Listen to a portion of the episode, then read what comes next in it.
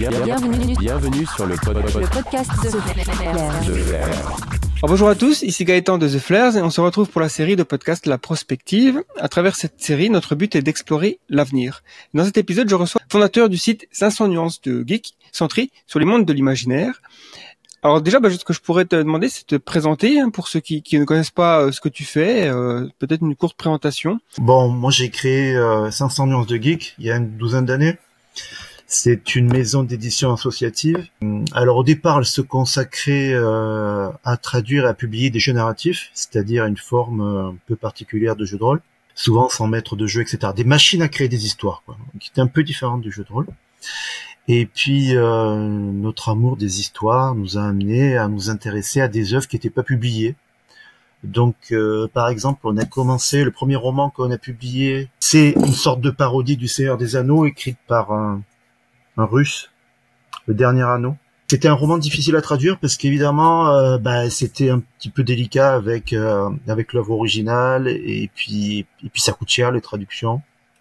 Donc, il avait été traduit en espagnol, en anglais, en polonais, dans beaucoup de langues, et pas en français. Donc, euh, on s'y est attelé.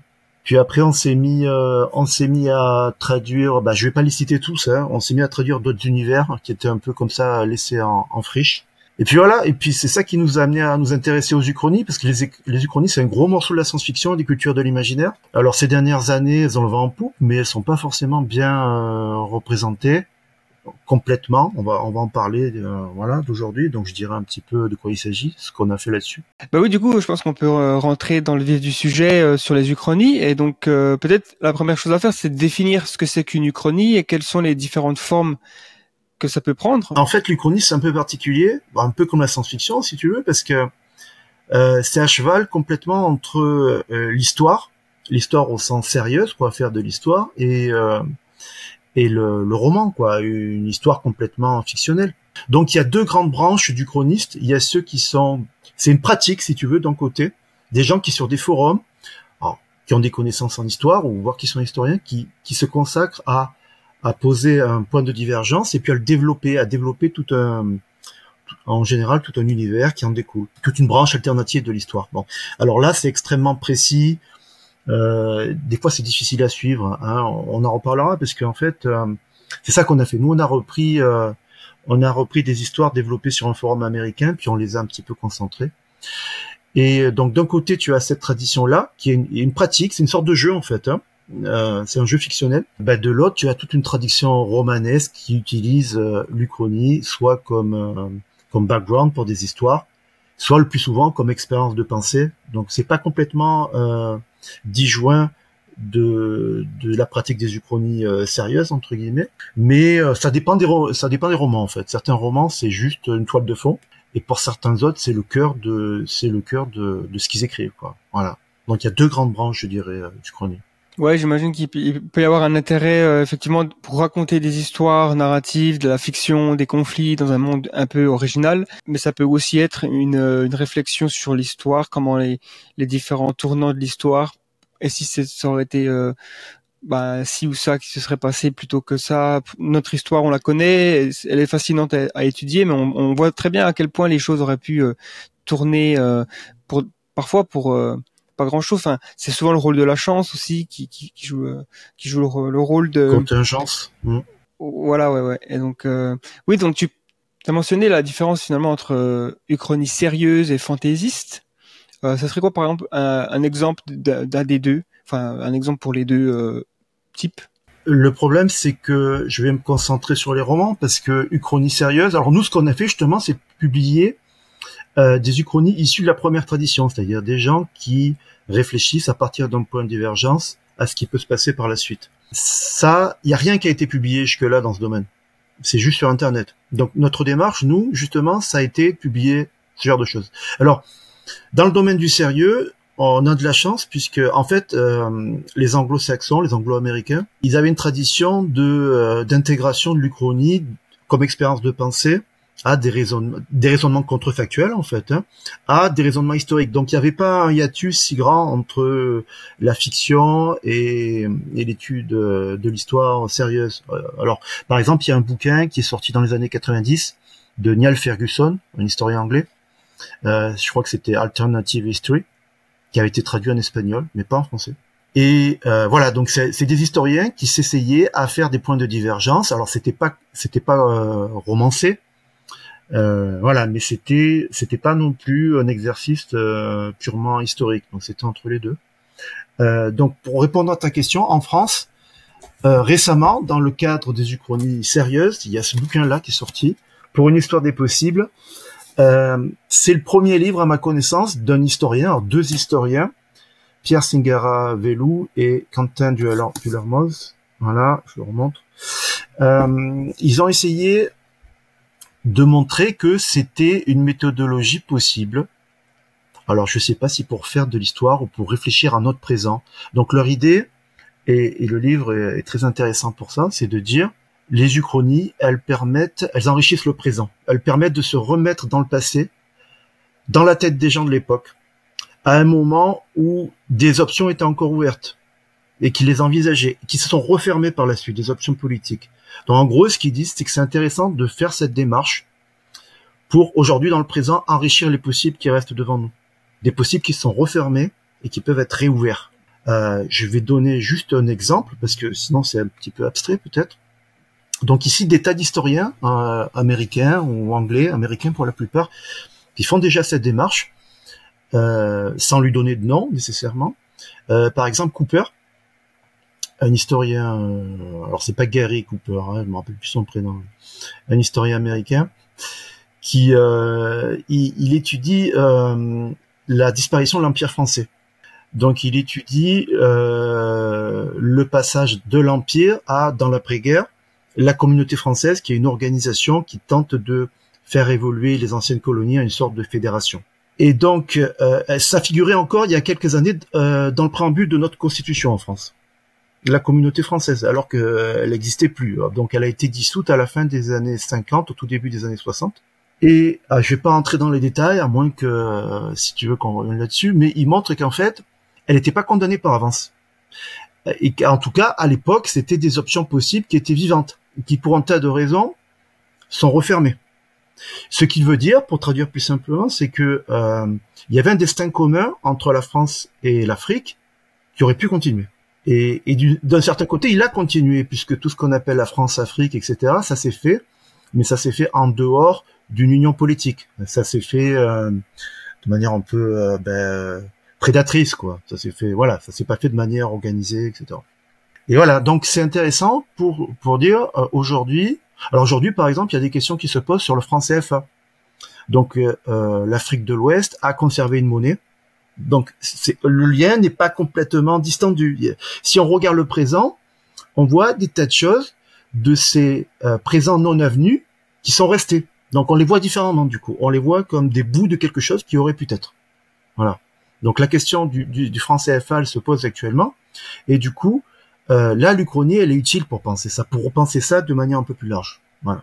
D'accord, ouais, c'est vrai que c'est intéressant de se dire, ça nous permet aussi, ouais, comme tu disais, de, de nous aujourd'hui, parce qu'on on, oublie souvent qu'on fait partie de l'histoire. Euh, les périodes qu'on vit euh, au présent seront un jour dans les livres d'histoire. Il y a des grands événements. Bon, il y a des événements plus importants que d'autres qui sont clairement, euh, pas qui sont marquants, comme la pandémie. Ça, c'était clairement quelque chose qu'on a senti. Il se passait quelque chose. 2001, les attentats du 11 septembre aussi. Et puis, on a eu quand même des périodes assez calmes où on se disait bon, est-ce que c'est vraiment intéressant Mais mais là, on, on a aussi des, des, des, guerres qui ont repris, des, des choses comme ça. Et on peut se dire effectivement, on est face à un futur ouvert et, euh, et ce futur, en, en théorie, se ferme euh, au fur et à mesure que le temps avance et les options se ferment. C'était le cas aussi pour le passé que nous on voit comme étant euh, extrêmement fermé, sauf s'il y a des mondes parallèles.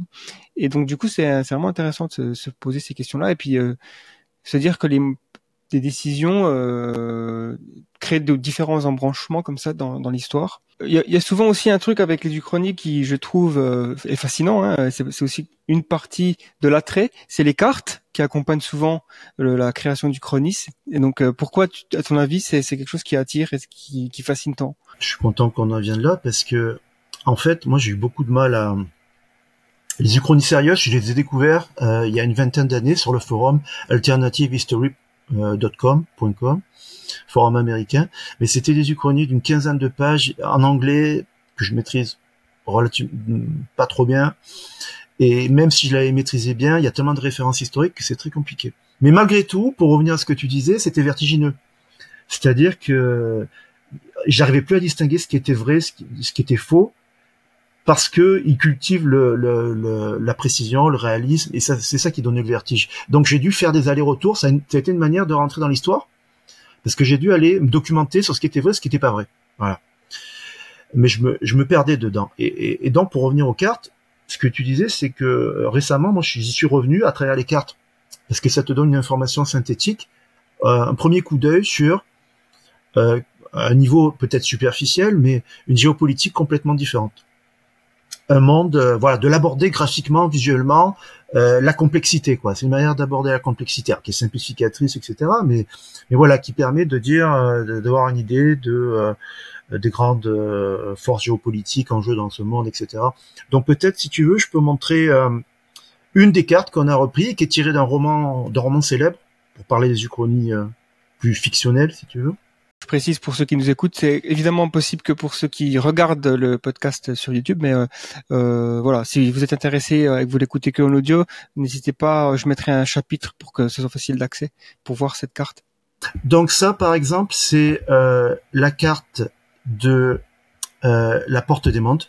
Donc c'est un, c'est une carte qui a été réalisée par euh, Bruce Munro. Donc c'est un des des auteurs euh, des uchroniques qu'on a. Enfin c'est le principal auteur des uchroniques qu'on a dans le dans le dans l'encyclopédie qu'on va publier. Et euh, et donc cette carte, elle est réalisée à partir de, du monde de ce qui est probablement l'Uchronie euh, romanesque la plus célèbre. Enfin, moi, j'ai commencé par là, en tout cas et euh, c'est La Porte des Mondes. Voilà. Alors, La Porte des Mondes, c'est un roman de, de Silverberg, de, Robert Silverberg, écrivain de science-fiction américain, new-yorkais, publié en 1968. Et il imagine que euh, le point de divergence, euh, le point de départ, c'est la peste noire. Donc il imagine que la peste noire touche plus durement l'Europe au XIVe siècle. Et donc quand les Ottomans arrivent, euh, enfin les Ottomans ils sont déjà là, ils sont ils sont dans les Balkans, ils sont en Europe de l'Est, et du coup bah ils franchissent et, ils, euh, ils, font la conquête de toute l'Europe et même ils recolonisent puisque l'Europe est décimée. Et donc aujourd'hui on a voilà donc on a euh, ce monde-là, ça permet de le visualiser parce que c'est pas évident de créer des images d'un monde comme ça. Donc déjà pour commencer. Donc là ça c'est le monde d'aujourd'hui. Donc ça a été fait à partir du roman. Le roman a eu des suites aussi. Donc en fait, l'Europe, ben, elle fait toujours partir plus ou moins de l'Empire ottoman, on la voit en vert là.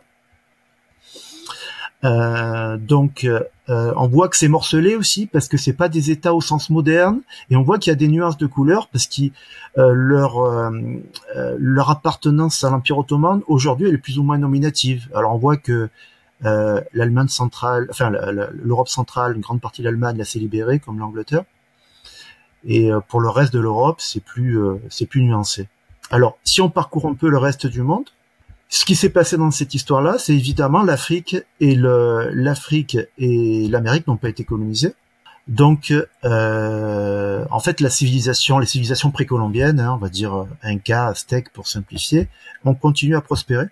Donc, on voit au premier coup d'œil à quoi ressemble, à quoi ressemble ce monde-là. Quoi, il est assez fascinant. Voilà. Et encore une fois, toutes les nuances de couleurs, elles évitent de dire que c'est des États au sens moderne. C'est c'est des formes de, de, domination politique. Alors il y a pour ça qu'il y a des tas de nuances. Il y a des tas. Si, si, tu regardes bien, il y a des tas de petites enclaves, c'est-à-dire des endroits où il n'y a pas de, il y a pas d'État, quoi. Ça reste très euh, sauvage, quoi. J'imagine comme euh, les États-Unis du Nord euh, avant la conquête, euh, enfin les, les colonisations. Voilà, il imagine que les Aztèques sont allés, enfin les descendants des Aztèques sont allés vers le nord, donc euh, mais pas tout à fait quoi. Et au sud, donc tu as les Incas qui euh, voilà. donc les grandes puissances euh, de ce monde-là, ben, c'est l'Empire ottoman, c'est l'Empire aztèque et l'Empire Inca qui ont l'arme nucléaire, là au point où on en est. Et puis l'Afrique n'a pas été colonisée, donc il y a plein de petits empires qui prospèrent, voilà. Ok, ouais, c'est vrai que c'est fascinant. Et puis j'avais entendu parler de cette cette chronie, je l'ai jamais lu, le, le livre original. Euh, moi, dans ma tête, le chronie la plus célèbre, ça va être euh, Le Maître du Château, euh, parce que j'ai connu Philippe Cadic assez tôt, donc j'ai lu pas mal de ses livres, et, et ça a aussi été adapté en série, donc aujourd'hui, je pense que visuellement, les gens ont bon, d'une manière générale, quand on dit euh, point de divergence, c'est l'Allemagne nazie qui remporte la deuxième guerre mondiale, c'est assez clair le type de monde qui pourrait euh, en découler. Et, euh, et, avec le Japon, donc effectivement, c'est super intéressant d'avoir des cartes comme ça. Et oui, dans l'ouvrage, toutes les uchronies ont des cartes, si je me trompe pas. Alors, dans notre encyclopédie, c'était un peu l'idée, c'est de faire une, encyclopédie un peu fake, une encyclopédie des mondes, des mondes qui auraient pu être. Donc, c'est le titre de l'encyclopédie. Et donc euh, le principe c'était d'avoir euh, bah, une carte chaque fois et une description du monde actuel avec quelques petits flashbacks de comment on en est arrivé là. Donc il y a euh, une vingtaine de d'Uchronie par il y a deux tomes par encyclopédie et le, le, livre est bilingue donc il est en anglais et en français donc nous on l'a traduit voilà et voilà donc chaque uchronie elle, permet d'avoir alors peut-être pas un panorama complet parce que ce genre de choses n'a pas été fait jusque-là en termes de publication papier. Pour l'instant, c'est que sur Internet. Mais on a essayé d'avoir une petite diversité, euh, des points de divergence et, euh, et des, des mondes possibles, quoi. À quoi ça aurait pu ressembler. Ouais, puis c'est vrai que bon, je pense qu'on entrera peut-être plus en détail dans les certaines des uchronies du livre, euh, mais euh, il y en a des, des vraiment euh, intéressantes.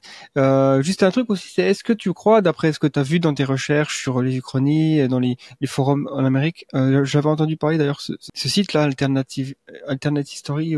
Est-ce qu'il y a des des périodes historiques ou des événements qui se prêtent plus aux uchronies que d'autres ou qui sont qui attire plus les, les auteurs ou les historiens euh, Bon, bah tu l'as dit toi-même déjà, le, le, le, le plus couru, c'est vraiment euh, Hitler qui a gagné la Seconde Guerre mondiale. Bon, bon, ça c'est vraiment un marronnier, donc euh, nous je crois pas qu'on a aucune uchronie là-dessus parce que c'est pas intéressant de creuser quelque chose qui a été fait mille fois et qui est un peu délicat aussi parce que euh, pour avoir quelque chose d'original à partir de là ou d'intéressant, ça devient un peu compliqué. Quoi. Euh, alors par contre, le maître du haut château, euh, ça correspond pas du tout à ce qu'en a fait la série télé. Je sais pas si tu as lu le roman, toi.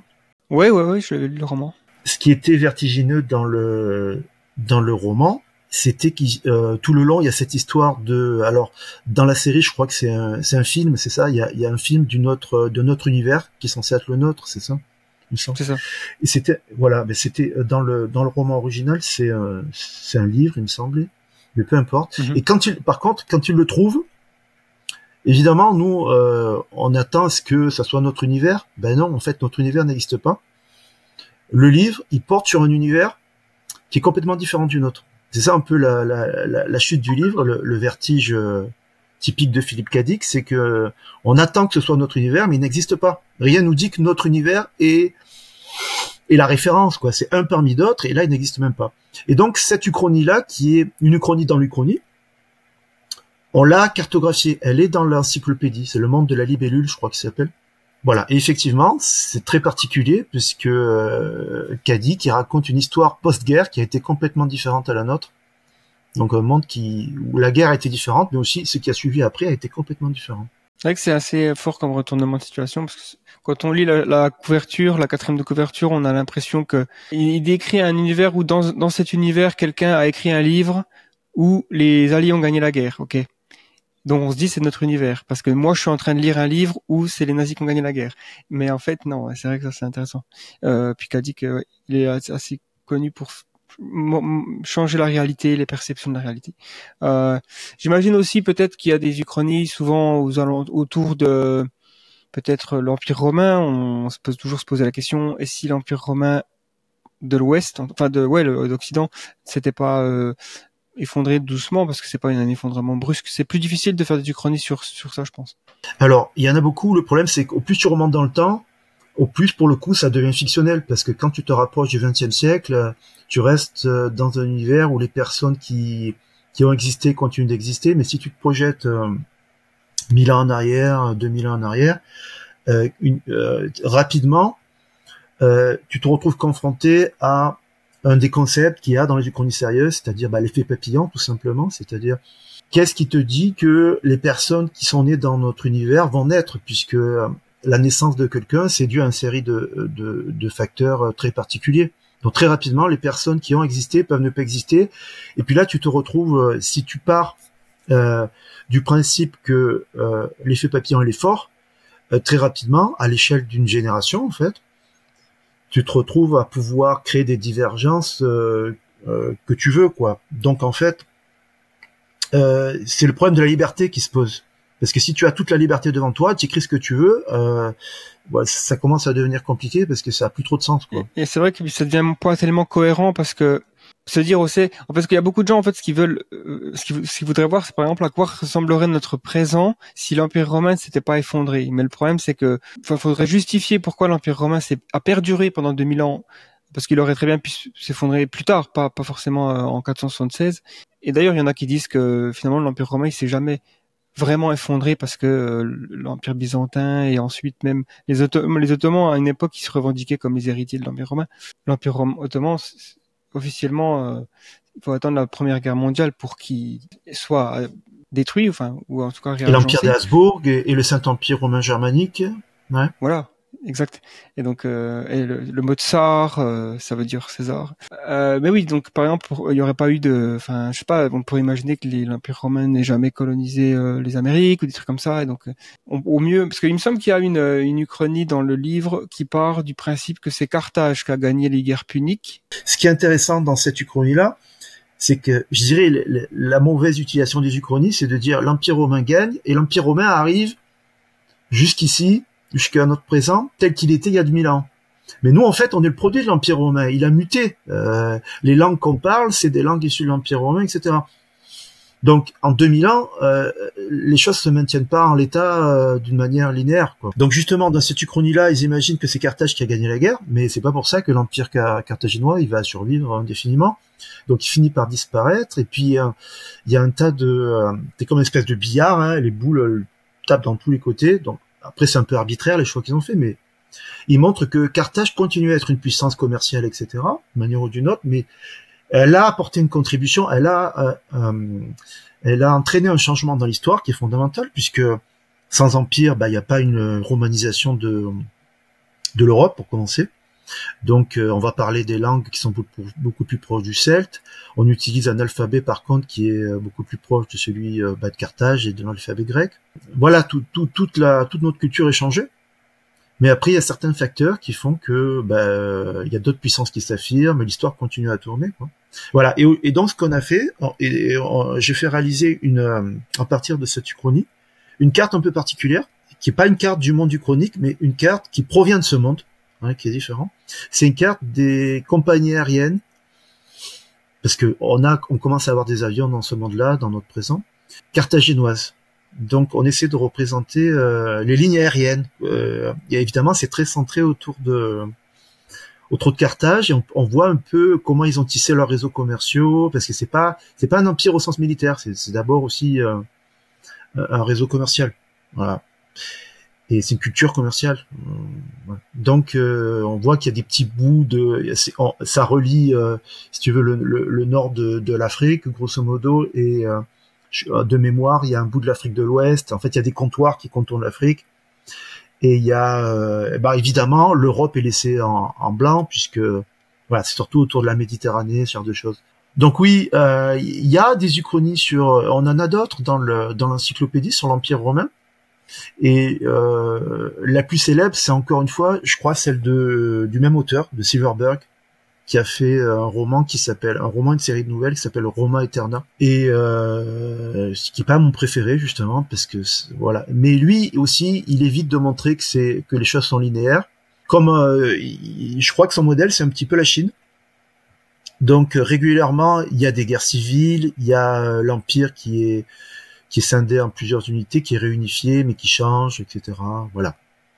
Et on arrive aujourd'hui dans le présent avec une situation euh, évidemment qui, qui, qui est pas pas celle de l'empire romain de l'antiquité mais qui est un ensemble politique où les gens se pensent comme étant une unité un peu comme en Chine où ils ont des langues différentes ils ont des cultures différentes mais ils se pensent comme euh, d'abord comme une unité nationale enfin nationale ou impériale tandis que nous en Europe on a d'abord tendance à, à, se penser comme euh, comme des petits bouts comme des États-nations avant de se penser comme une unité. Voilà. C'est dans cet état-là que, que je crois que Robert Silverberg, euh, ce qui est intéressant, c'est qu'il décrit, il décrit une Europe qui ressemble plus à ce qu'est peut-être la Chine aujourd'hui. Et oui, il y a aussi un, quelque chose d'intéressant, c'est euh, c'est un ensemble de, de, de, règles, on va dire, sur les uchronies. Euh, T'en présentes quelques-unes dans, l'ouvrage au début, euh, des, des règles sur, euh, ben, j'imagine les gens qui veulent se prêter à cet exercice, certaines règles on va dire des plus des, des guides pour pour faire un travail assez euh, correct pour pas partir dans tous les sens comme tu disais si tu pars trop loin dans le temps il y a l'effet papillon faut faire attention à ça faut faire attention au Deus ex machina des choses comme ça. Euh, je sais pas si tu peux en présenter quelques-unes ou... oui alors euh, j'ai essayé euh, je les ai observés pendant des années sur les forums et j'ai essayé de de les formaliser. Alors en gros les gens eh ben, ils s'imposent des règles entre guillemets de bon sens mais le bon sens, euh, bon, c'est quelque chose qu'il faut expliciter. Donc il y a l'effet papillon dont j'ai déjà parlé, c'est-à-dire euh, avant de commencer, il faut définir quelle va être euh, l'importance de l'effet papillon, c'est-à-dire des personnes qui n'ont pas existé, enfin des personnes qui ont existé. Est-ce qu'elles peuvent continuer à exister si l'histoire a été altérée il y a 500 ans ou il y a 1000 ans? Bon. Donc c'est très peu probable, je sais pas, de voir arriver un équivalent de Kennedy si l'histoire a divergé au moment de Martin Luther, de Luther euh, lors de la réforme ou je ne sais quoi. Je crois que la, règle essentielle, bah, parce que les citer toutes, ça serait euh, un peu compliqué, mais euh, la règle essentielle, c'est d'être ouvert à la contradiction. C'est-à-dire que le, le, plus gros écueil des uchronies, je crois, c'est d'être perdu dans son monde et d'être un peu le démiurge comme ça de son monde. Et puis euh, et, et, souvent ça conduit à des histoires qui sont un peu des, des fantasmes de toute puissance quoi alors typiquement euh, parmi les premières uchronies au XIXe siècle il y a Napoléon conquiert le monde. Donc il se fait plaisir l'auteur euh, Napoléon par la conquête du monde. Voilà. C'est un peu comment dire des actes manqués ou un peu des, des, des fantasmes voilà donc pour éviter ça, il faut accepter, souvent sur les forums, ce qu'on voit, c'est qu'il faut accepter de, euh, il faut accepter la contradiction, c'est-à-dire euh, le oui mais. Oui, l'Empire romain survit, mais à un moment donné, il y a une guerre civile et euh, donc voilà, d'être toujours dans cette contradiction, de dire comme une espèce de jeu de ping-pong où tout ne se passe pas selon ma volonté, selon un plan linéaire. Après, je sais pas si tu as vu d'autres règles qui ont attiré ton attention dans ce que j'ai essayé de faire là sur. Euh... Oh bah il y en avait une qui était marrante, c'était euh, tu, tu, parles de Alien Space Bats, chauve-souris alien. Oui, j'ai essayé de reprendre les expressions qu'il utilisait et qui sont euh, récurrentes, comme euh, l'Alien Space Bat ASB et le le DS syndrome, le syndrome de la Citroën DS. Euh, bon, alors Alien Space Bat, le plus gros, là, on va vous dire si. Alors, qu'est-ce qu'on va vous dire? On va vous dire si vous commencez à introduire des aliens, des elfes euh, ou je sais pas quoi dans votre uchronie, ben bon, beaucoup de gens vont. Alors, il faut, il faut, il faut s'en aller, quoi. Il faut le dire au départ, parce que la plupart du temps, l'intérêt de l'uchronie, c'est d'être dans les contraintes historiques et de réfléchir plus ou moins à euh, dans, des, dans le cadre de, de contraintes, de conditions historiques, quoi, de, à ce qu'il aurait pu être, etc. Bon. Donc, euh, si on s'impose aucune contrainte, on peut introduire n'importe quoi, évidemment. Euh, bon. Donc voilà, on peut le faire, mais euh, en général, euh, bah, il faut prévenir et puis il faut quand même s'imposer des contraintes parce que sinon. Alors, il y en a des uchronies comme ça qui sont marrantes. Hein. Paul Anderson a écrit les Croisés du Cosmos. Donc il y a beaucoup de d'uchronies où tu as des chronies romanesques où tu as des, des, aliens qui arrivent sur Terre. Des fois, ça peut être intéressant. Hein. Des aliens qui arrivent sur Terre à des moments historiques divers. Donc euh, les croisés du cosmos, évidemment, ils arrivent au Moyen Âge. Donc la plupart du temps, c'est fait pour créer une histoire baroque, mais ça peut avoir un intérêt euh, euh ab absurdo, c'est-à-dire euh, il y a quelques uchronies où les extraterrestres arrivent pendant la Seconde Guerre mondiale. Et du coup, ben les Alliés et ben, Hitler ben, s'allient contre un ennemi plus grand, si tu veux ça pose alors c'est plus pour décrire une histoire complètement baroque de à quoi ressemblerait euh, une alliance entre les nazis et les alliés pour voilà. Ça peut créer des histoires qui sont intéressantes rien que pour cet aspect grotesque. Qui sont voilà encore une fois qui sont totalement intéressantes mais qui sont plus des uchronies au sens où tu vas plus commencer réellement à, réfléchir à, euh, à l'histoire des possibles quoi. Encore que parce que euh, ça pose des questions quoi voilà, donc les, les ASB, les Alien Space Bat, c'est quelque chose d'un peu particulier. Après, tu as, euh, tu as le, le, problème du Deus Ex Machina. C'est-à-dire que euh, quand tu vas créer une uchronie, encore une fois, tu t'imposes des contraintes. Évidemment, si tu euh, si tu crées des Deus ex machina toutes les cinq minutes pour justifier ce, euh, les, les, points de divergence, ça devient un peu compliqué parce que tu n'as plus aucune contrainte. Donc, une bonne manière de faire, c'est d'en faire le moins possible. Et si possible, pas du tout. Alors, c'est difficile parce qu'au départ, quand tu altères l'histoire, euh, tu fais intervenir ta volonté. Mais alors, il y a deux manières d'éviter de faire ça. Hein. C'est euh, de rechercher le Deus ex machina d'abord le plus petit possible. Et euh, on va peut-être en parler, par exemple, sur l'union franco-anglaise. On est passé vraiment à ça euh, pendant la Seconde Guerre mondiale, au début de, de la de 1940, au début de la déroute. On est passé vraiment à ça, de créer une union franco-anglaise et qu'elle perdure après, probablement après la Seconde Guerre mondiale. Donc là, il suffit de vraiment de pas grand chose pour euh, pour changer, euh, pour créer le point de divergence. Euh, une autre manière de le faire, c'est de pas le créer directement. Alors par exemple, dans l'encyclopédie, il y a une chronique qui s'appelle Marseille, porte de l'Amérique. Donc apparemment, c'est centré sur Marseille, donc c'est-à-dire qu'il se produit euh, il se produit un accident qui est tout à fait probable, c'est-à-dire que euh, après, avant l'avènement de, de Napoléon, il y a eu ce qu'on appelle une quasi-guerre entre la France et, la, et les États-Unis, enfin l'Amérique, les colonies. Et euh, parce que les Français attaquaient des bateaux, etc., américains, voilà. Donc on parle de quasi-guerre. Il imagine que euh, là, la guerre se réchauffe légèrement. Les Américains font des représailles et ils prennent Marseille dans le chaos de post-révolutionnaire. Et donc c'est, il change un, un événement de l'histoire, mais en réalité, cet événement va avoir des conséquences sur l'unification des États-Unis parce que ça va être une pomme de discorde à la à la politique à aborder envers la France et du coup ben, les États-Unis ne vont pas exister il va y avoir deux euh, avoir deux grands États qui vont être créés hein. et du coup c'est une manière de d'altérer l'histoire mais d'altérer indirectement de montrer que euh, événement qui n'a rien à voir avec euh, le fait que euh, la, désunion politique aux États-Unis, bah, au final, va avoir des connaissances, des, des conséquences qui sont importantes sur, bah, sur ça. Oui, bah, c'est vrai que c'est des, des, règles qui sont qui font enfin, qui, qui, paraissent logiques, mais euh, je pense qu'elles sont c'est important de les prendre en compte quand on veut se prêter à l'Uchronie, notamment euh, je pense celle où on, on, a tendance voilà à injecter un peu notre euh, nos désirs dans dans l'univers et peut-être exagérer trop, certaines choses qui, et puis après ça finit par être vraiment pas plausible. Après, bon, c'est fun, mais euh, si c'est pas un travail très sérieux.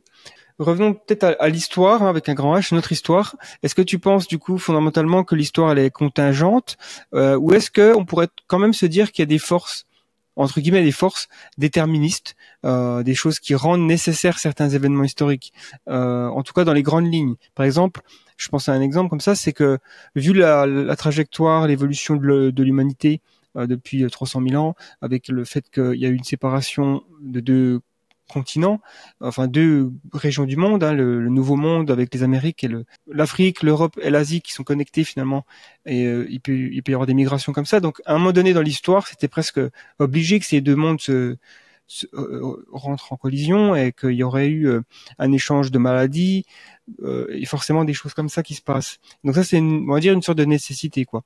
Mais euh, évidemment quand on rentre dans les détails, euh, les choses sont contingentes. Euh, il suffit qu'il y ait un, un, général qui a un rhume, il se lève, euh, il se lève pas le matin, la, la, bataille est perdue et ça change toute la guerre. Enfin voilà des choses comme ça quoi. Bah écoute, déjà je suis pas historien, moi, je suis, j'ai une formation en sciences humaines, donc c'est voisin, mais alors donc je je je, je m'aventurerai pas à dire trop de conneries, mais Évidemment, la question, je crois qu'elle se pose pour, pour, pour, tout le monde, pour les historiens, la question de la contingence et des, des déterminations. Alors évidemment, le plus simple, c'est de faire une réponse de Normand, quoi. C'est un peu entre les deux. Alors, ou entre les deux, euh, difficile à déterminer. Euh. Là, par exemple, euh, pour l'exemple que tu as pris, du contact entre l'Europe et l'Amérique, ben, on sait qu'il y a des déterminants forts, c'est-à-dire euh, la promiscuité euh, des populations européennes avec les animaux, qui ont fait qu'ils ont été immunisés à certaines maladies, c'est difficilement contournable, quoi. C'est c'est c'est structurant. Euh, pour autant, il y a rien qui dit que ça devait se passer comme ça s'est passé, c'est-à-dire euh, euh, la alors, alors pour revenir à la colonisation, quand on voit comment ça s'est produit, euh, Cortés, la prise de euh, de l'empire aztèque, quoi, Tenochtitlan et ce genre de choses. Euh, ça n'a rien d'évident parce qu'ils sont une poignée, les Espagnols. Euh, ils, euh, ils rentrent dans la capitale aztèque qui est plus grande que n'importe quelle ville européenne. Enfin, euh, je sais pas si tu connais la Noche Triste, c'est-à-dire la nuit où ils ont dû déguerpir en vitesse parce que euh, euh, les Aztèques ont commencé à se, à se rebeller contre le fait que l'empereur il le tenait en otage les Espagnols.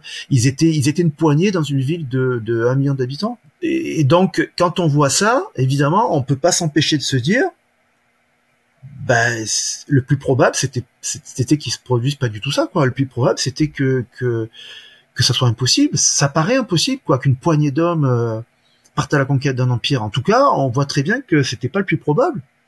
Ça tient à une poignée d'hommes. Ça tient à l'ambition de Cortés. Ça tient, ça tient à la superstition euh, de l'empereur de l'époque. Ça tient à des tas de choses et il aurait fait, il aurait suffi que l'empereur soit pas aussi superstitieux et puis euh, les choses auraient été très très différentes.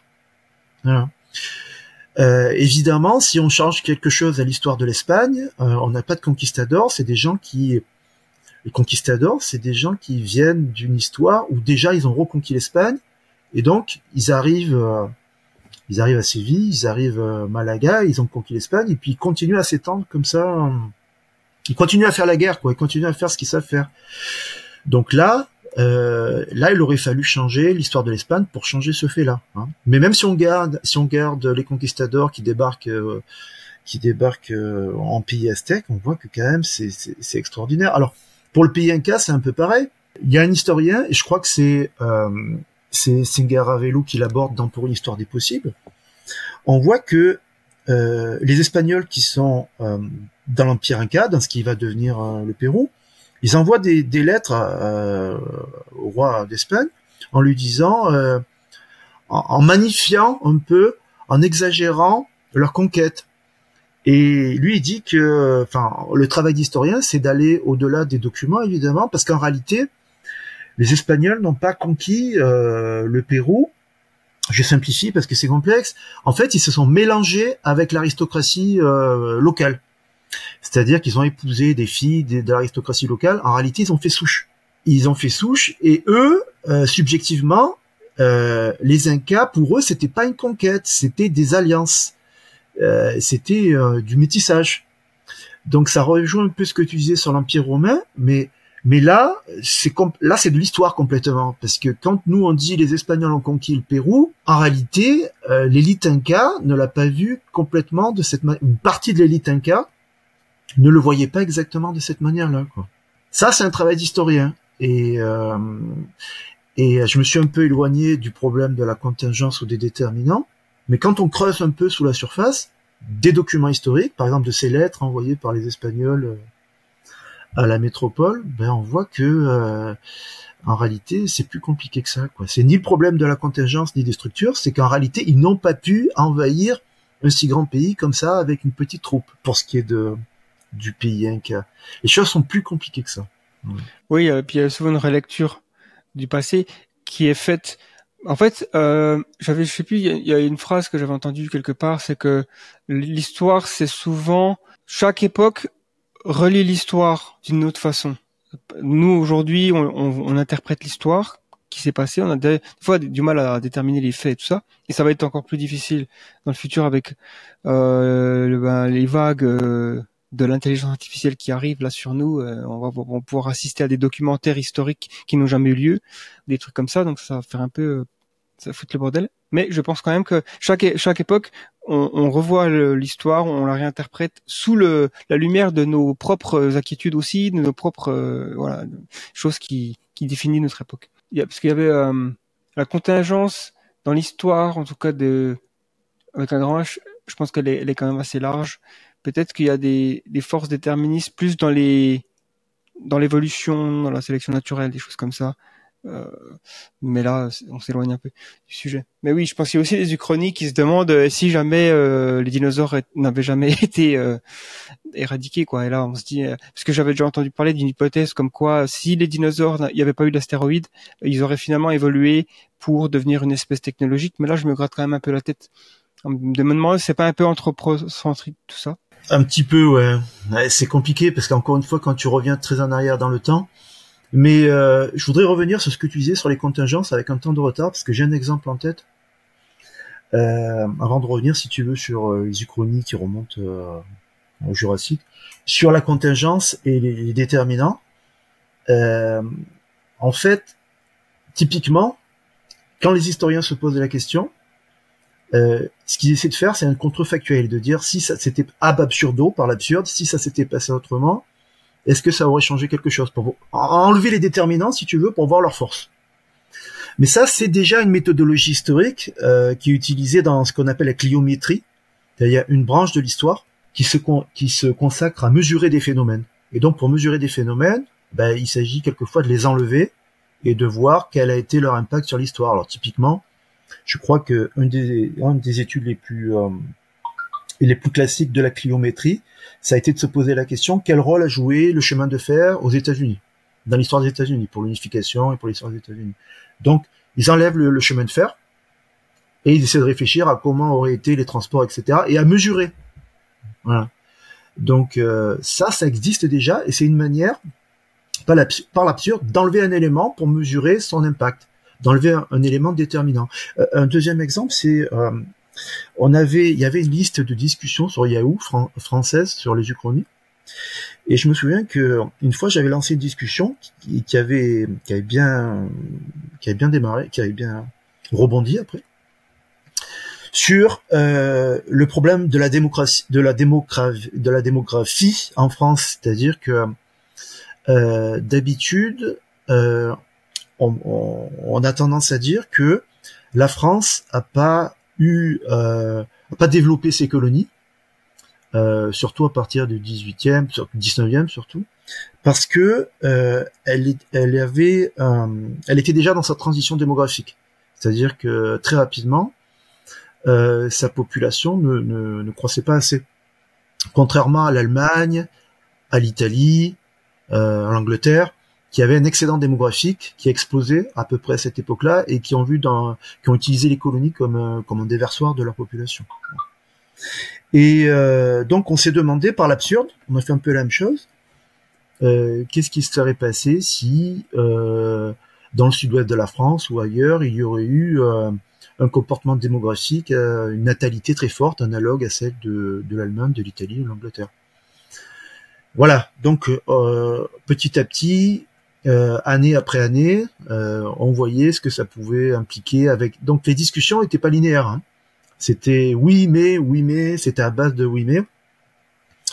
Mais euh, ça permet d'avoir une discussion sur ce que tu disais, c'est-à-dire quel est le poids des déterminants. En réfléchissant à si on modifie ce déterminant, qu'est-ce qui se passe Ouais, et puis je, je, je trouve que c'est une approche vachement cohérente parce que ça permet de, quand on quantifie quelque chose, ça permet vraiment de voir l'impact de quelque chose. Euh, S'il y a plus de, de, Français qui vont aller euh, s'établir dans, une, dans un pays colonisé, du coup, forcément, le poids euh, de l'empire augmente et ce genre de choses. Et qu'est-ce que ça fait sur les tensions géopolitiques, etc. Et, et est-ce que la France, euh, pff, je sais pas moi, euh, où elle va après Mais en tout cas, on, ça permet de poser des étape après étape, de rester sur quelque chose d'assez solide plutôt que juste dire euh, ok, imaginons que la France est, était de la première puissance coloniale au monde, qu'est-ce que ça aurait donné? J'ai l'impression qu'on fait un peu euh, dans le désordre, mais je, pense que c'est important aussi peut-être de se poser la question l'historique du genre, euh, parce que je sais pas si tu sais toi à quand remontent les premières uchronies euh, documentées. Est-ce que c'est quelque chose que finalement qui trotte dans la tête de personnes depuis longtemps, ou est-ce que c'est assez récent comme phénomène? Il y a un excellent livre qui a qui euh, qui fait ce que tu demandes en gros, c'est-à-dire qui répertorie un peu euh, les uchronies. Alors, donc l'histoire revisitée, c'est d'Éric B. Henriette qui était sur la liste des discussions et que bah, qui a été prolifique. Et euh, je crois qu'il y a une suite. Donc voilà, la couverture, au passage, c'est un timbre uchronique, un timbre du Royaume de France, s'il existait encore. Euh, donc la première uchronie, honnêtement, je pense que si on regarde les travaux des premiers historiens, hein, si on revient à Hérodote, je suis sûr que de temps en temps, il va faire, euh, il va faire une uchronie. C'est-à-dire que les historiens, ils en font toutes les cinq minutes, en réalité, même à leur corps défendant. Hein. Et si, alors des fois c'est sur trois lignes, des fois c'est des développements qui sont un peu plus grands. Mais euh, l'Uchronie, elle existe dès que dès que on a pu se poser la question ici. Donc il y a des uchronies absolument partout à partir du moment où euh, on se pose la question de ce qui n'a pas eu lieu, est-ce qu'il aurait pu avoir lieu et du coup euh, qu'est-ce qu'il en aurait résulté? Bon, ceci dit, euh, le terme uchronie, il est, on, sait exactement quand c'est qu'il est apparu. C'est quelqu'un qui l'a inventé, c'est un philosophe du 19e siècle, euh, Renouvier, Charles Renouvier. Et donc il a écrit un ouvrage qui s'appelle l'utopie dans l'histoire, je crois, que je dis pas de bêtises. Donc uchronie, en tout cas, il s'appelle. Il invente le mot uchronie. Donc, ce qui fait que pour ce qui est des francophones, on utilise beaucoup plus le terme. Je sais pas si les anglophones utilisent le terme euh, uchronie, très peu, je pense. Ouais, je pense qu'en anglais, ce serait plus alternate history. Ouais, voilà. Donc nous, euh, la particularité, c'est qu'on a un néologisme qui remonte euh, ben, à Renouvier. Donc Renouvier quelqu'un de très sérieux, un philosophe du 19e, qui, ce qu'il fait, c'est que il altère l'histoire. Alors je me rappelle plus euh, exactement le point de divergence, mais je crois que c'est euh, un empereur romain qui euh, adopte un général pour éviter la guerre civile plutôt que je sais plus qui. Enfin, je regarde mes sources. Et moi, je l'avais lu il y a longtemps.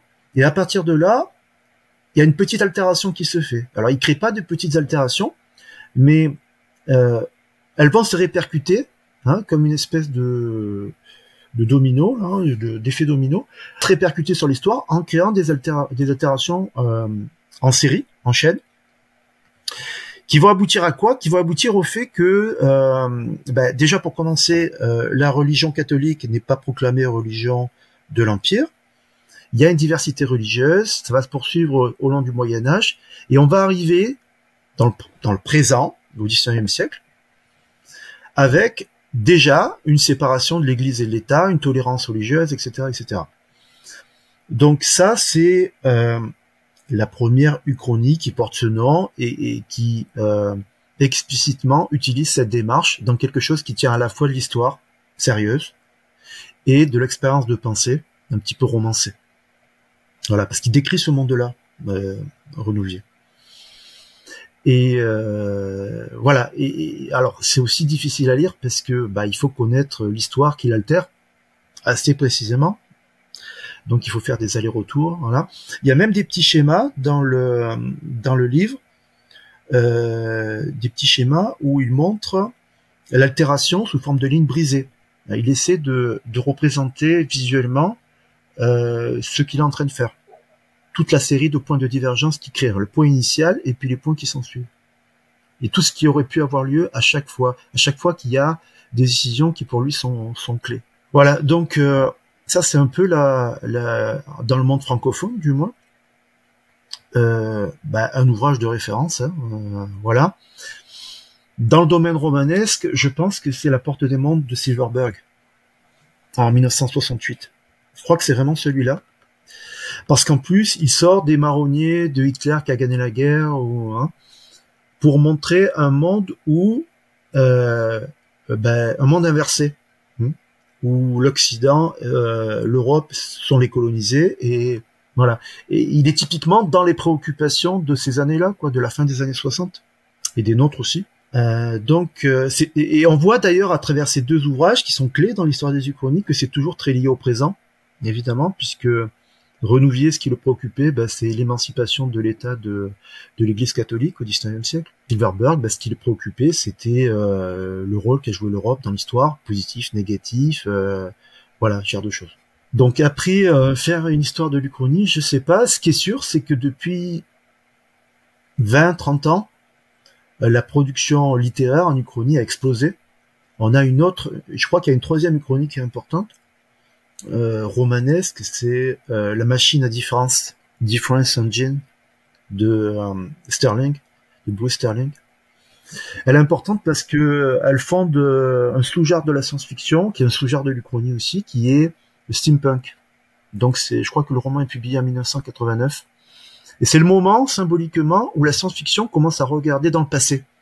Puisque dans La machine à différence, il imagine que l'informatique se développe à l'époque victorienne avec des machines euh, mécaniques qui n'ont pas d'électronique et dans un contexte idéologique et politique qui est complètement différent. Donc il fait exactement la même chose que ce qu'il fait pour le cyberpunk, c'est-à-dire euh, voir l'impact d'une technologie en relation à l'idéologie dominante dans une société, sur la société, mais il fait 100 ans avant. Donc c'est le moment, je pense, où où on va commencer à faire de la science-fiction dans le passé. Mais c'est exactement la même chose, c'est de se dire quel est le rôle des technologies sur une société à un moment donné de son état? Ça peut être dans le présent, ça peut être dans le passé, mais le, raisonnement est exactement le même. Oui, c'est euh, tout ce qui finit par punk en général, j'ai l'impression que ça, ça, tombe bien dans cette définition parce qu'on a aussi l'atome punk qui se dit qu'est-ce qui se serait passé si le nucléaire avait vraiment révolutionné le monde euh, dans les années 50 et on voit euh, dans dans l'esthétisme de l'atome punk, c'est des, des voitures qui ressemblent aux vieilles Cadillac mais qui volent ou des trucs comme ça. Donc euh, et puis évidemment une, présence des robots assez impression imposante. En gros, je pense dans la euh, Fallout, la série de jeux vidéo, euh, entre dans cette catégorie, mais il y a aussi euh, pas mal d'autres œuvres. Il y a aussi le biopunk aujourd'hui avec le génie génétique. On peut même aller dans le stone punk avec les pierres à feu, ce genre de choses, mais c'est assez rigolo. C'est vrai que c'est un sous-genre assez intéressant et qui, comme le cyberpunk aujourd'hui, qui a retrouvé aussi un, un attrait visuel, les gens sont attirés par ça, même si c'est en grande majorité des dystopies il y a un, attrait. Le problème de mon point de vue, justement, c'est que ça a souvent tendance à tourner à l'esthétique. Et tout ce qui est euh, la réflexion derrière, elle a tendance à être occultée parce que c'est ce qui s'est passé en gros pour euh, le steampunk. C'est devenu un mouvement, euh, ce qui est très bien, hein, mais c'est devenu d'abord un mouvement esthétique avant d'être d'être un programme d'expérimentation. Alors que les uchronies en elles-mêmes, ça reste de l'expérimentation, tandis que euh, les dérivés du style steampunk, euh, voilà, dieselpunk. Alors c'est marrant justement parce que Sterling, il a, il a, ben, il a refait la même chose euh, il y a une dizaine d'années avec un roman qui s'appelle euh, Pirate Utopia, un roman court qu'on a traduit mais qu'on n'a pas encore libéré, qui est disponible entre Tipeee. Et il refait la même chose, mais cette fois il part au début du XXe siècle dans le nord de l'Italie, dans les terres irrédentes entre euh, l'Empire austro-hongrois et l'Italie. Il imagine une petite enclave qui échappe un peu aux empires, où on conduit des expériences, euh, où la, euh, à l'époque du futurisme aussi, de mouvements idéologiques, etc. Il y a des expériences particulières qui se conduisent, qui sont politiques et qui sont technologiques. Et voilà. Et donc, il crée le diesel punk à partir de ça, mais c'est toujours, c'est toujours avec la même idée de dire dans un contexte idéologique donné, qui a été le nôtre dans le passé, qu'est-ce qui serait passé si une voie euh, est prise plutôt qu'une autre. Quoi. Oui, dans des exemples récents, il y a aussi, euh, je l'ai en tête là tout de suite, c'est For All Mankind, c'est une série sur euh, qui est sortie sur Apple TV et qui raconte en fait que et si les soviétiques avaient marché sur la lune en premier, et le résultat, qui est très intéressant, c'est ben la course à l'espace s'arrête jamais parce que les Américains euh, veulent y aller. Et du coup, après, c'est qui est le premier à, à faire une, une, une, base sur la Lune, qui est le premier à aller sur Mars, qui est le premier à miner un astéroïde. Bon, ça s'arrête jamais, quoi. Et, euh, et, donc, du coup, ils sont vachement plus en avance sur ce niveau-là. Et c'est un présent qui est tout à fait euh, différent. Enfin, L'Union soviétique ne s'effondre pas en 91, ce genre de choses. C'est aussi, je pense, c'est euh, un point de divergence qui est connu oui, celui-là, il est, assez couru, même s'il n'a pas été très illustré. Mais euh, moi, je, ce que je pense qui est intéressant là-dessus, et ce qu'on fera peut-être un jour, c'est de faire une série de d'Uchronie sur ce thème-là, toute centrée autour de ce thème-là, et en particulier de montrer que euh, euh, ce qu'on a connu nous, c'est vraiment un accident quelque part. C'est un sous-produit de la guerre froide. C'est-à-dire que normalement, dans le présent, on devrait pas, on devrait jamais avoir été sur la Lune jusqu'à présent. Si, la guerre froide n'avait pas eu lieu, s'il n'y avait pas eu ce genre de choses. Et, quand on regarde l'état des technologies de l'époque, c'est ça qui est amusant, c'est que euh, ça paraît tellement précaire, euh, tellement improbable, que c'est vraiment un exploit euh, dans tous les sens du terme, c'est-à-dire qu'ils sont toujours passés très près de de l'accident, de, de la catastrophe. Donc c'est quelque chose qui est bizarrement qui, qui, qui, qui, est dans la réalité, mais qui encore une fois n'était pas le plus probable. Et c'est ça qui est vertigineux, c'est-à-dire d'une certaine manière, c'est euh, si, on se met du, point de vue d'un autre monde qui n'est pas le nôtre et on raconte notre histoire à nous, ça paraîtrait presque peu crédible de dire euh, on est allé sur la lune parce que les Russes et les Américains se sont tirés la bourre et c'était pas voilà c'est vraiment le sous-produit de quelque chose de très particulier d'une compétition vraiment exacerbée Alors dans les uchronies qu'on a dans l'encyclopédie, de temps en temps, on a des compétitions bah, qui conduisent à ce genre de choses. Euh, quelquefois, on a alors dans, un, dans des univers, on a une guerre froide entre euh, entre une Union socialiste européenne centrée sur l'Allemagne, où il y a une révolution en Allemagne, et le reste de l'Europe, en particulier les Franco-Anglais. Donc, on a des guerres froides qui conduisent à quelque chose d'analogue. Voilà. Donc, c'est amusant de se poser la question chaque fois. Dès qu'il y a une guerre froide, c'est un peu un modèle. Est-ce que ça conduit à une compétition ou est-ce que ça dégénère? C'est vrai que les Uchronies, ça peut aussi se, voir où euh, il pourrait y avoir des avancées technologiques rapides ou plus lentes, comme par exemple la, deuxième guerre mondiale précipite l'ère atomique. Et s'il n'y avait pas eu de deuxième guerre mondiale, on n'aurait peut-être pas développé la bombe nucléaire et l'énergie nucléaire euh, en 45, quoi. Donc peut-être que ça aurait mis 30 ans de plus, voire plus. Oui. Oui, alors cette question elle est souvent abordée justement parce que euh, il y a une espèce de, on se pose toujours la question de, à un moment donné, est-ce que euh, la bombe nucléaire est découverte tout simplement? Et, et, et, donc on a des mondes nucléarisés, des mondes non nucléarisés, euh, et des fois donc on se retrouve comme dans le roman de, dans les romans de Charles Stross, euh, c'est euh, les princes marchands. On se retrouve avec des mondes qui ont été complètement différents, mais où on aboutit à une espèce de une espèce de conflit nucléaire, mais qui n'a rien à voir avec le nôtre. Euh, je pense par exemple à Charles Strauss, il y a un univers qui euh, où Napoléon envahit l'Angleterre, il me semble. L'Angleterre, enfin le gouvernement anglais s'est réfugié en Amérique du Nord. Donc je vais pas décrire toutes les chroniques, parce que ça devient de plus en plus bizarre. Mais euh, donc on a toujours des invariants, on a euh, toujours des guerres autour de la Perse pour le pétrole, etc. On a la France qui est très influente, et on a une guerre froide entre les dominions français et euh, et les dominions britanniques. Et voilà. Et, à un moment donné dans le monde, ils mettent au point la bombe nucléaire. Et chaque fois, on a une espèce de convergence comme ça, de malédiction de la convergence. c'est presque dickien parce qu'on se demande est-ce que chaque fois on est condamné à arriver à ce goulet d'étranglement où on tombe sur euh, la puissance destructrice de l'atome et on se retrouve à avoir potentiellement ben, euh, ben, un holocauste nucléaire donc euh, ça c'est amusant parce que c'est c'est une idée de la convergence. Est-ce que on va y arriver et quand on y arrive, ben fatalement, euh, qu'est-ce qui va se produire? Oui, parce que pour le coup, quand on disait l'histoire est pas forcément déterministe, elle est plutôt contingente, mais je trouve que les technologies sont beaucoup plus déterministes parce qu'elles sont basées sur des principes physiques.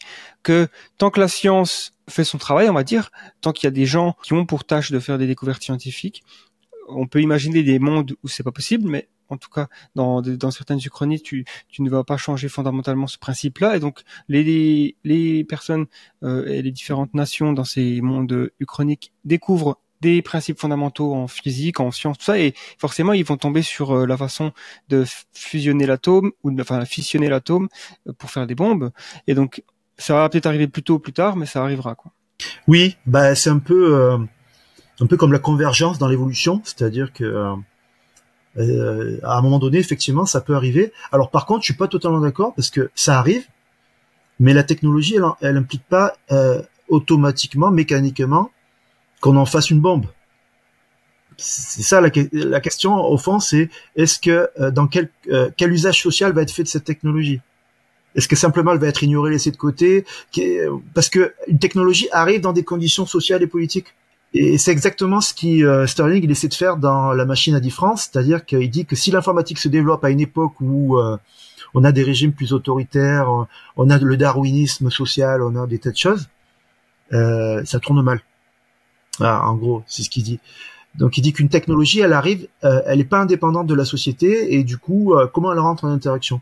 Donc si l'atome est découvert, à quel moment il est découvert? Quelle est l'idéologie dominante dans la société, les rapports de force, etc. Et qu'est-ce qu'il en résulte? Oui, c'est vrai que c'est euh, et ça nous permet aussi de réfléchir encore une fois à notre présent en se disant les technologies qu'on est en train de développer aujourd'hui, est-ce que certaines elles arrivent pas trop vite, est-ce qu'il faut pas mettre le frein sur certains trucs comme euh, bah, l'IA hein, aujourd'hui, je pense que mais aussi euh, le, le, le génie génétique, la capacité de manipuler le génome et de rendre ça de plus en plus accessible. Est-ce que ça n'a pas mené à une catastrophe parce que si n'importe qui peut être capable de modifier génétiquement un virus, donc faut faire attention au type de technologie qu'on développe. Peut-être attendre plus longtemps pour que le, monde soit plus stable euh, et qu'il y ait peut-être des instances euh, internationales plus fortes pour euh, un petit peu gérer des problèmes globaux quoi. bref, euh, mais c'est c'est intéressant. Est-ce que toi, toi, t'as déjà écrit des uchronies, par exemple? Est-ce que t'es déjà prêté à l'exercice? Alors moi j'ai j'ai j'ai écrit des bouts d'Uchronie. En fait, moi j'ai participé à des forums, par exemple sur la démographie, euh, à des réflexions. Il y a beaucoup de, de thèmes qui m'intéressent. Par exemple, est-ce que euh, bah, récemment j'ai revu un, un documentaire sur la Yougoslavie. Est-ce que la Yougoslavie aurait pu survivre? Pas la plus fantastique des uchronies, quoi, mais mais voilà. Une autre uchronie qui m'intéresse, c'est l'Empire austro-hongrois, c'est-à-dire euh, le Saint-Empire et l'Empire austro-hongrois, qui a qui a un petit bout euh, de, enfin, qui est une survivance de l'Empire romain, qui est une survivance de d'une Europe qui est pas qui est pas une Europe des nations en fait. Donc, est-ce que l'histoire de l'Europe aurait pu, aurait pu être autre chose, aurait pu rester dans un état pré euh, pré-national, impérial, voilà. Donc, euh, est-ce que l'Empire austro-hongrois aurait pu survivre euh, Donc, ce genre de choses. Donc, j'en ai écrit dernièrement justement à, à cause du jeu de rôle. Euh, je me suis posé la question de, il y avait certains univers que je voulais faire vivre. Je me suis posé la question, j'ai commencé à en rédiger quelques-unes. Donc je vais terminer pour le jeu de rôle. Euh, donc par exemple, il y en a une où euh, bah, j'imagine que le fascisme n'a pas eu lieu en Italie, de justesse. Donc en fait, euh, les fascistes n'aident pas euh, l'Espagne dans la guerre civile.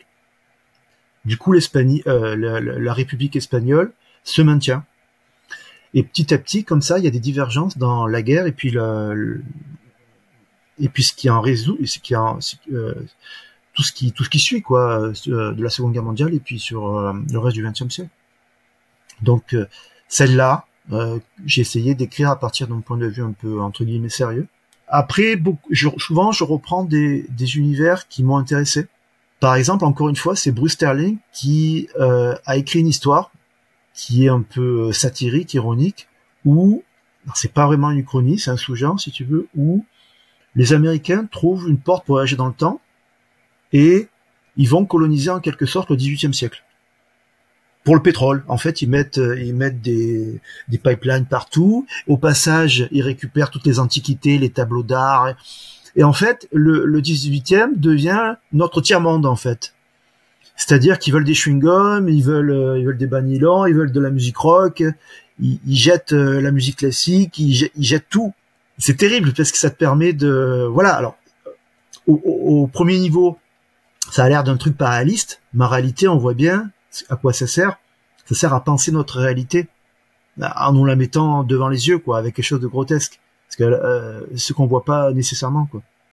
Oui, parce que au final, euh, c'est un peu une métaphore, parce que il y a encore aujourd'hui des zones sur la planète où on pourrait dire que c'est encore c'est le passé finalement. Peut-être pas le 18e siècle parce que là c'est quand même loin, mais c'est et donc les pays les plus avancés, euh, effectivement, on pourrait dire colonisent, euh, ont colonisé les pays les moins développés, ce qui fait que il y a la métaphore du voyage dans le temps un petit peu. C'est ça, et, et, et la question que ça pose tout un tas de questions que lui n'a pas développé totalement parce que c'est une petite nouvelle qui était fantastique. C'est dans le recueil fondateur du cyberpunk, d'ailleurs euh, Mozart en verre miroir, hum, dans les années 80. Et il pose les jalons euh, de, de quelque chose, d'un genre qui est en train de devenir un genre, parce qu'il y a un nouveau roman qui a été publié, proche de ça, il y a quelques, il y a deux trois ans, euh, de Robert Charles Wilson, qui s'appelle euh, La Cité du Futur. Je sais pas si ça te parle. Non, ça me dit rien. C'est un, titre intéressant en tout cas. C'est un excellent roman justement. Alors ça a à voir avec les uchronies. C'est toujours, c'est plutôt de l'anachronie. Donc c'est c'est un sous-genre qui est en constitution où euh, euh, ils imaginent que une espèce d'Elon Musk trouve la technologie du voyage dans le temps. Il construit un espèce d'hôtel, l'hôtel du futur, euh, le musée du futur, en plein milieu du Far West américain, 19e, où les gens du passé peuvent euh, voir les merveilles du futur. Et donc c'est l'histoire d'un d'un vigile euh, recruté chez les indigènes et c'est vu par ses yeux à lui. Donc on voit les gens de notre époque, du futur, vus par ses yeux à lui. Et petit à petit, c'est une enquête puisqu'il y a le président des États-Unis qui manque d'être assassiné dans, dans l'hôtel du dans le, le, le musée du futur. Et donc il va enquêter avec une femme de notre époque. Et puis ils vont découvrir, ils vont aller de surprise en surprise. Je vais pas gâcher le roman hein, pour ceux qui veulent le lire.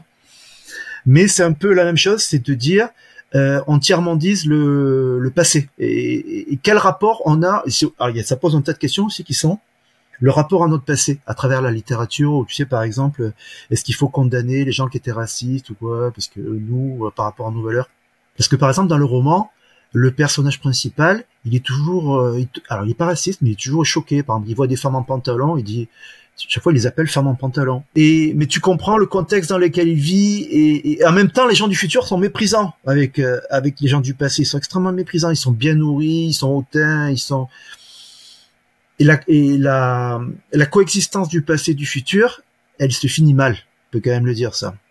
Elle est pas possible. Et, du coup, encore une fois, ça pose les questions que tu disais parce que ça nous renvoie à notre propre passé, mais ça nous renvoie aussi à des situations actuelles euh, sur la Terre, à travers euh, sur notre euh, réalité, à travers plusieurs cultures qui, qui- qui peuvent coexister. Il y a, y a un troisième roman sur le même thème qui, qui, file un peu la même métaphore. C'est Les Princes marchands de Charles Strauss, euh, qui est préfacé par un économiste, Paul Krugman. Et en gros, donc c'est un univers uchronique, c'est un univers dans lequel euh, euh, le- l'Europe a été envahie par euh, les Huns, donc il n'y a jamais eu de colonisation des Amériques, et il y a juste quelques Scandinaves qui sont installés. Et parmi ces populations, ils ont découvert la possibilité de voyager dans notre monde. Et en fait, ce qu'ils en ont fait, c'est que euh, quand ils viennent dans notre monde, ils font du trafic de drogue, en fait, parce que ils font les coursiers entre la côte est et la côte ouest des États-Unis. C'est-à-dire qu'ils prennent de la drogue à New York, ils passent dans leur monde à eux, ils la transportent en catimini sur la côte ouest, enfin, dans leur monde à eux, et ils reviennent dans notre monde à nous. Je sais pas si tu vois, ils passent par, no- par leur monde à eux pour, euh, voilà. C'est vachement euh, tordu, mais ouais. Et ouais, alors ça a l'air tordu, mais en fait, c'est parce que c'est moi qui l'explique pas trop bien. Mais dans le roman, c'est assez clair parce que la conséquence de ça, c'est qu'ils sont devenus infiniment riches dans leur monde.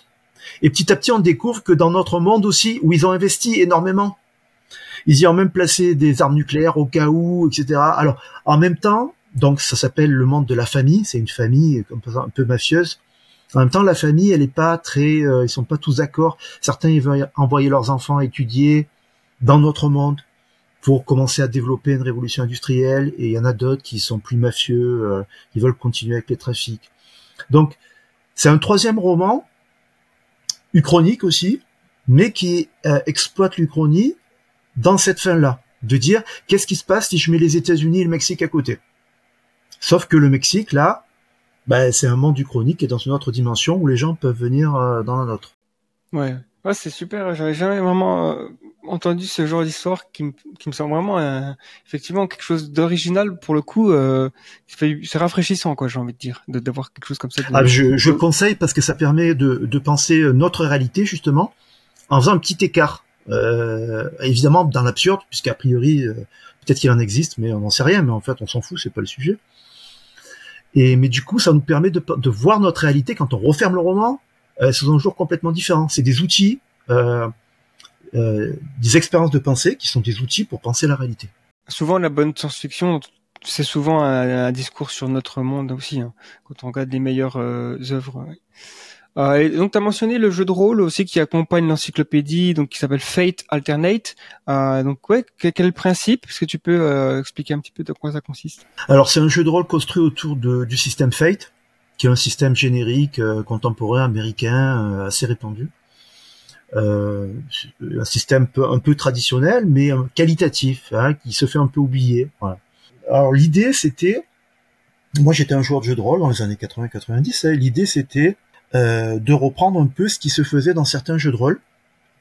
Alors Torg, je crois qu'il était américain, Mega, qui était un jeu de rôle français, et qui était le seul jeu de rôle d'ailleurs où, vraiment on explorait des, univers chroniques souvent.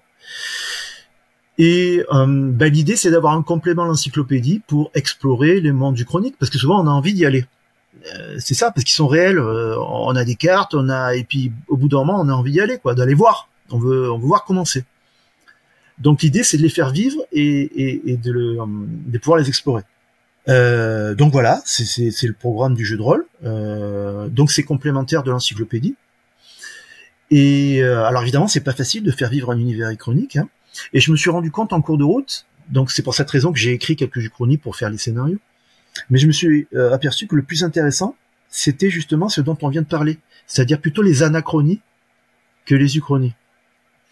C'est-à-dire euh, euh, ce monde-là, par exemple, euh, de Mozart en, ver- en, en verre miroir, là, où les Américains ben, colonisent le XVIIIe siècle.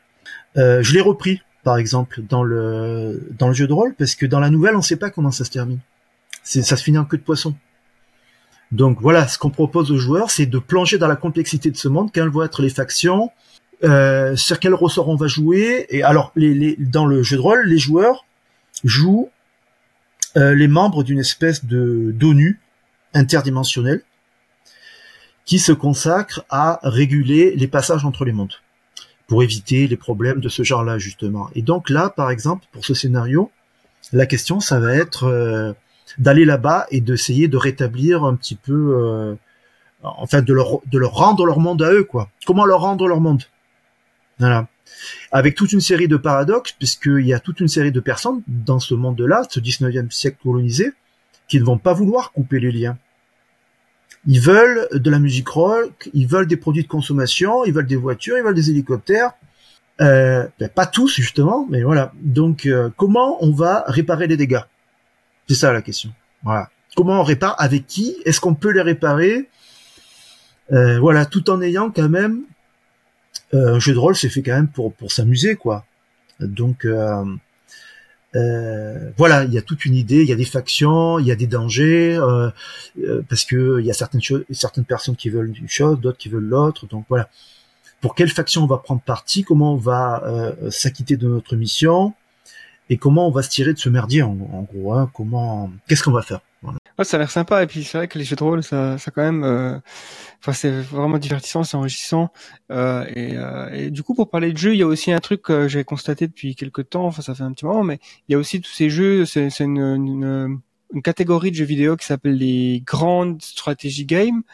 Et c'est souvent des jeux de la compagnie Paradox Interactive où on a une carte du monde, généralement de toute la la, la, carte du monde quoi, en entier et euh, on choisit une, c'est souvent basé sur une époque historique qui nous place à un moment donné dans l'histoire, que ce soit le 18e siècle pour Victoria III, euh, ça peut être le Moyen Âge, la Deuxième Guerre mondiale, ce genre de choses. Hein, euh, et à partir de là, c'est presque d'emblée le début d'une uchronie parce que le joueur va pouvoir jouer à, euh, à être le leader d'un pays euh, ou d'un empire à une époque donnée et du coup faire ses choix et ça mène à des mondes différents. Je sais pas si toi tu as déjà joué. Est-ce que, est-ce que tu penses qu'aussi le, le jeu vidéo explore les uchronies euh, assez bien ou... Alors là je vais peut-être te décevoir parce que euh, euh, à moitié parce que dans le jeu vidéo non, mais dans le jeu de plateau oui. Oui, d'accord. Alors euh, je vais prendre alors je vais prendre un exemple peut-être. C'est une trilogie, une trilogie qui s'appelle BIOS. Donc le premier jeu euh, le premier jeu, tu rejoues l'histoire de la vie, donc tu peux commencer par altérer. Alors comme tout jeu, en fait, tu peux altérer euh, ce qui va se passer. Donc en fait, tu, tu peux sous des contraintes qui sont quand même euh, importantes, tu peux arriver à avoir des formes de vie qui sont extrêmement différentes. Donc là, je vais euh, voilà. Donc je vais vous après donc le second jeu c'est c'est BIOS Origins. Non, le second jeu c'est Megafauna. Donc on y joue les dinosaures, en gros, les formes de vie plus, plus avancées, plus évoluées, quoi. Les voilà, la mégafaune. Et euh, donc euh, c'est une trilogie. Donc ça c'est le troisième de la trilogie. Là on y rejoue l'évolution de la conscience, c'est-à-dire euh, la macro-histoire depuis euh, l'émergence du langage jusqu'à euh, le début de l'ère spatiale en gros. D'accord, oui, c'est un peu comme civilisation. Ouais. Et alors oui, mais pas du tout en fait. D'accord. Parce que euh, civilis... Alors civilisation, c'était très, euh, euh, on réfléchit beaucoup à la technologie. Il y a un rapport mécanique entre la technologie et la société. Euh, il y a une poursuite à la puissance. Là, c'est beaucoup plus complexe. Alors, je sais pas par où l'aborder. Du coup, c'est un jeu qui est vraiment fantastique. Alors, on y commence avec des hominidés. Donc, on peut avoir des diasporas. Il y a plusieurs types d'hominidés. Donc, on peut avoir plusieurs types d'hominidés qui euh, qui survivent. Hein. Et euh, par exemple, pour donner une idée, on peut euh, être victime d'une épidémie, mais immédiatement après, la conséquence, c'est qu'on est immunisé. On peut ne pas découvrir des bonnes technologies à temps, mais à travers l'exogamie, par le fait de se mélanger avec d'autres euh, peuplades, on peut acquérir à leur contact euh, des colonies. Donc il y a toujours des renversements. Il essaie de simuler de manière beaucoup plus euh, euh, moins euh, mécaniste, euh, basé sur la prépondérance technologique. Il essaie de simuler toute la complexité de l'histoire humaine avec la part idéologique et l'influence de l'idéologie, des religions, la part biologique, c'est-à-dire tout ce qui est viral, comment ça affecte l'humanité, et tout ce qui est découverte aussi culturelle, qui, qui va des religions en passant par euh, que sais-je, moi, j'ai pas les cartes, on va peut-être regarder parce qu'il y a des tas d'exemples. Oui, alors tout ce qui est philosophie, mais des fois c'est quelque chose de beaucoup plus euh, terre à terre. Euh, et en plus tout ça, c'est dans la tradition des monster games américains, mais c'est jouable. C'est tout à fait jouable en une après-midi, ce qui est quand même assez remarquable. Donc, je vais essayer de montrer des exemples. Ça, c'est les hominidés qu'on joue au départ. Euh, ils sont tous à peu près pareils, euh, mais si à l'époque d'avant, si dans le jeu précédent, euh, dans BIOS Megafauna, l'histoire du vivant est différente, tu peux très bien après jouer BIOS Origin, non pas avec des primates qui rentrent dans le langage, c'est-à-dire nous, mais avec des proboscidiens, par exemple des éléphants, qui rentrent dans le langage, ou d'autres formes de vie. Donc en fait, les trois jeux sont liés. Et euh, donc tu peux avoir des uchronies qui vont assez loin. C'est-à-dire tu peux commencer le jeu déjà en ayant altéré euh, ce qui est euh, la forme d'intelligence que tu vas jouer. C'est même pas forcément des humains, quoi. Ouais, tu peux finir à la fin de la partie dans le troisième volet avec des dauphins qui colonisent la lune. Exactement. Tu peux aussi avoir, euh, oui, comme dans cet autre roman de science-fiction, mais tu peux aussi avoir euh, des altérations du climat où tu as une Terre. Je vais essayer euh, de voir si on la voit. Tu as une Terre qui est qui est totalement océanique.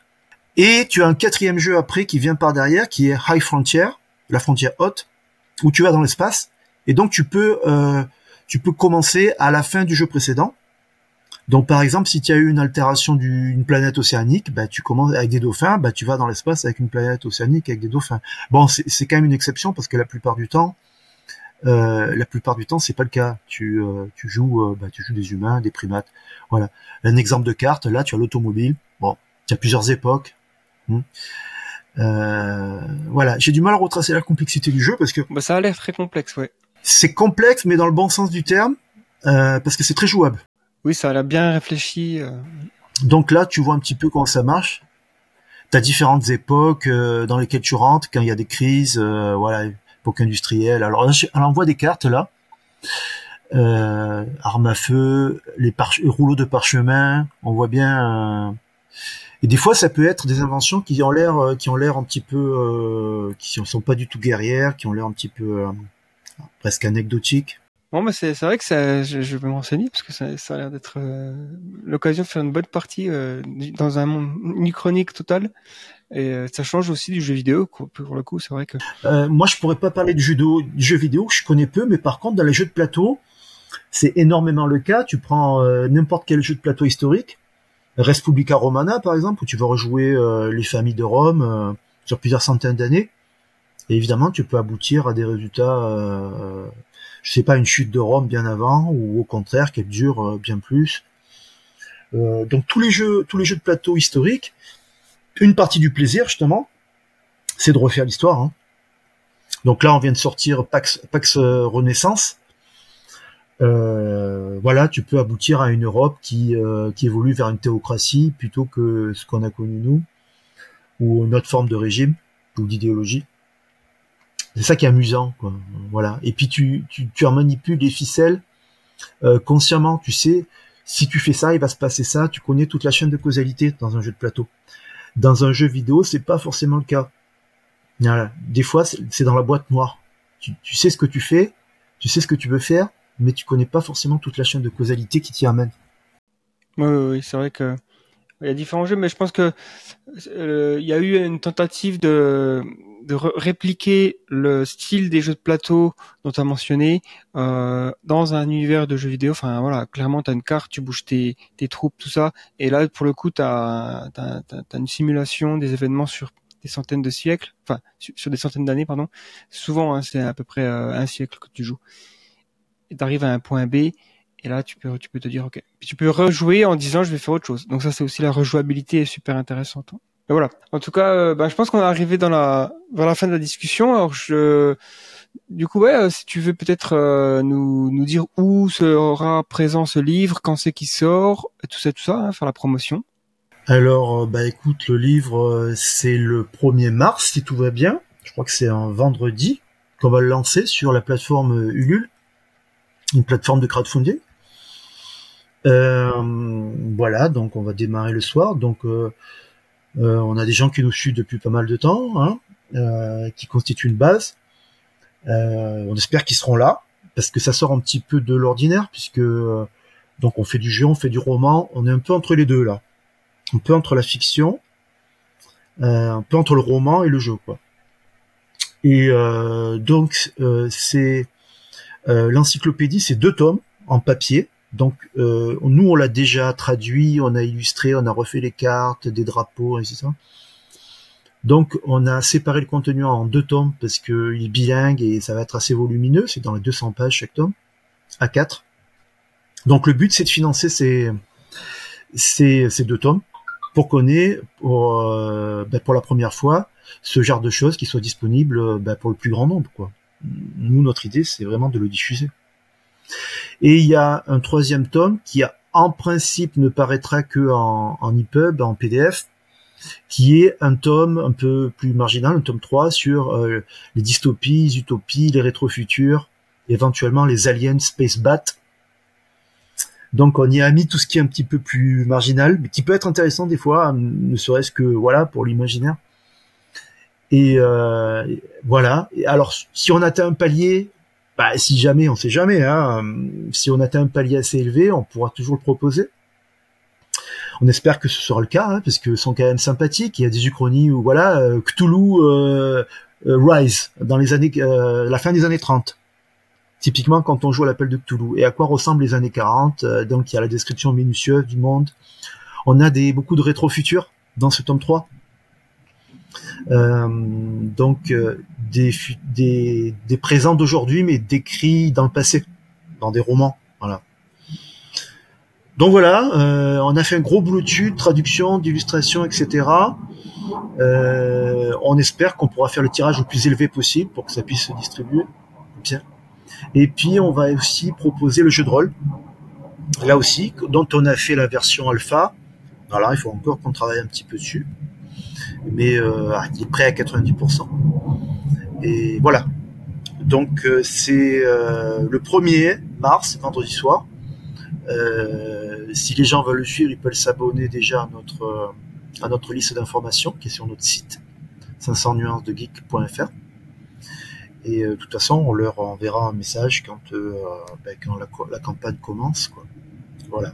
Sachant que les campagnes de crowdfunding, ce qui est important, c'est de vraiment euh, mettre le paquet de début, quoi, qu'on soit là dès le début, donc euh, qui est un effet d'entraînement. Je mettrai en tout cas dans, dans la description les liens vers ces ressources et faire, faire en sorte que de diriger les gens qui sont intéressés par euh, ces uchronies. Je pense que s'ils ont écouté jusqu'au bout, ils, ils, sont intéressés à mon avis. Donc euh, allez-y, allez jeter un œil à, à, ce livre, Les mondes qui auraient pu être. C'est ça le titre officiel? C'est ça, Les mondes qui auraient pu être. Super. Ah, merci encore pour euh, ces podcasts. Ben, merci à toi.